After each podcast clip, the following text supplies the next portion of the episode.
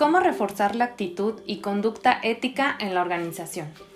Para ello, es muy importante contar con un código de ética lo suficientemente sólido que permita a la organización y a sus integrantes sentar precedentes sobre cualquier tipo de violación al mismo, así como de los alcances de los integrantes de la empresa, puesto que lamentablemente en muchas organizaciones se malinterpreta lo que está prohibido está permitido Así que las organizaciones que cuenten con una cultura ética por consecuencia se beneficiarán de un mejor control interno, pero la adopción del código de ética deberá estar sustentada en primera instancia por la implementación de un comité de ética encargado de promover y vigilar el cumplimiento del código en las organizaciones.